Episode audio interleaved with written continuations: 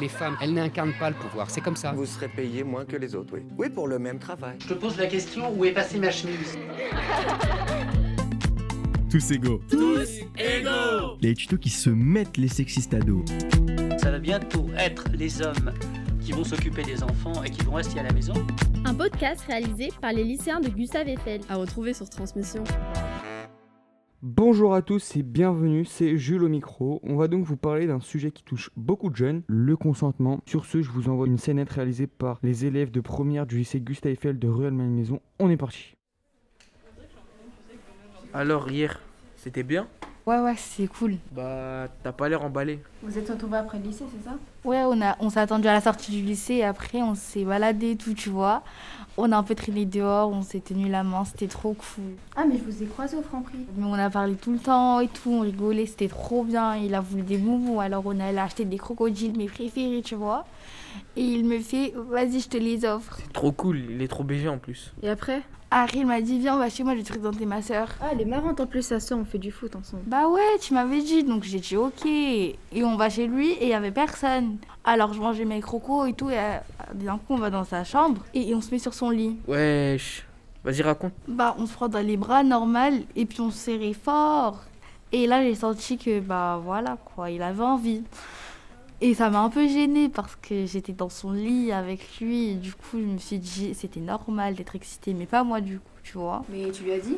Bah je voulais mais je savais pas comment lui dire. En plus on parlait plus du tout. Il commençait à m'embrasser fort et je sentais qu'il était lancé quoi. Et lui, il se rendait pas compte que t'étais pas dans le truc? Bah je crois pas. Et il continuait comme s'il était tout seul et d'un coup on a entendu du bruit dans l'appartement et c'était sa sœur. Et donc on a fait comme si on travaillait. Magnifique scénette réalisée par Marion, Claudia et Abdelrahman, qu'on embrasse et qu'on remercie beaucoup. Aujourd'hui, je suis accompagné de mon équipe de journalistes, Clara. Bonjour Clara. Diego. Bonjour. Bonjour.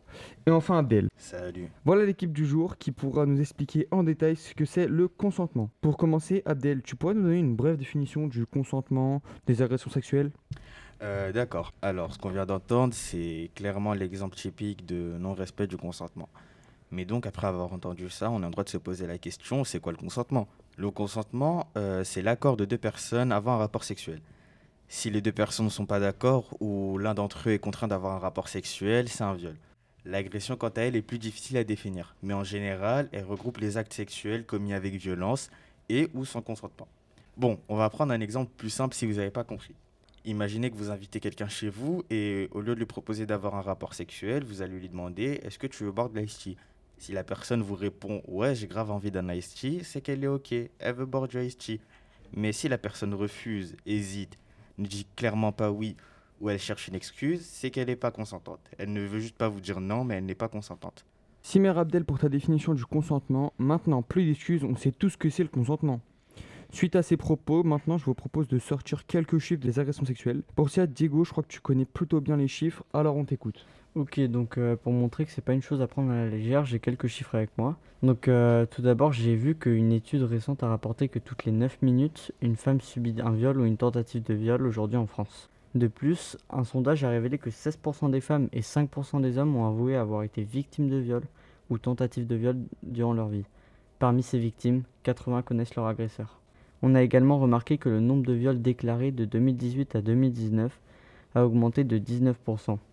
Donc juste pour rappeler, en 2018, il y a eu le mouvement MeToo sur les réseaux sociaux et ça consistait à sortir du silence concernant les agressions sexuelles. Merci Diego pour tes infos, on voit que tu connais plutôt bien le domaine, ça montre malheureusement bien l'opère des agressions sexuelles et ça fait un peu peur. Maintenant, écoutons les solutions possibles pour éviter les agressions sexuelles, les numéros à contacter. Clara, on t'écoute. Tout d'abord, faut savoir que le non-consentement n'a pas lieu que dans la rue avec des agresseurs qu'on connaît pas. C'est possible que ça arrive aussi dans la vie de couple.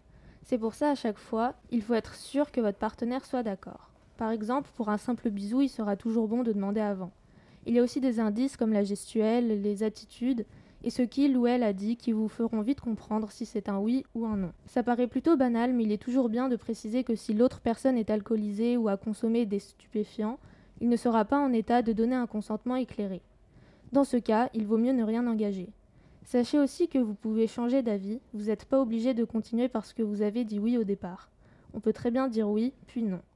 Si vous voulez en savoir plus sur le consentement, vous pouvez consulter le site onsexprime.fr et tout lire en détail. Après, en cas de viol ou agression sexuelle, un numéro anonyme vous est disponible 24 heures sur 24, qui est le 3919. En appelant ce numéro, vous pourrez parler avec une personne qui aura un avis objectif. Ce numéro vous permettra aussi d'évacuer vos ressentis à propos de la situation.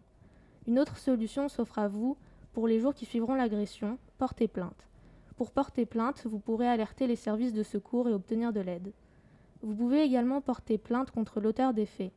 Suite à ça, une enquête sera menée par la gendarmerie et la police. Pour info, la Suède a mis en place une loi qui stipule que l'on doit donner son accord à l'oral avant d'avoir un rapport.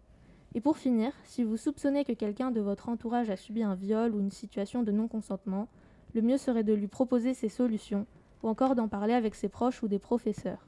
Ok, très bien. Merci Clara. J'espère que vous avez tous pris des notes parce que c'est quand même important d'avoir ça sous la main. Voilà, ce podcast arrive maintenant à sa fin. Merci à toute l'équipe technique de nous avoir aidés à réaliser ce podcast. Merci pour la scénette et merci à mes journalistes qui ont répondu présent à l'appel. Donc euh, on se retrouve très vite pour un nouveau podcast avec tous égaux. Au revoir. Au revoir. Au revoir. Au revoir.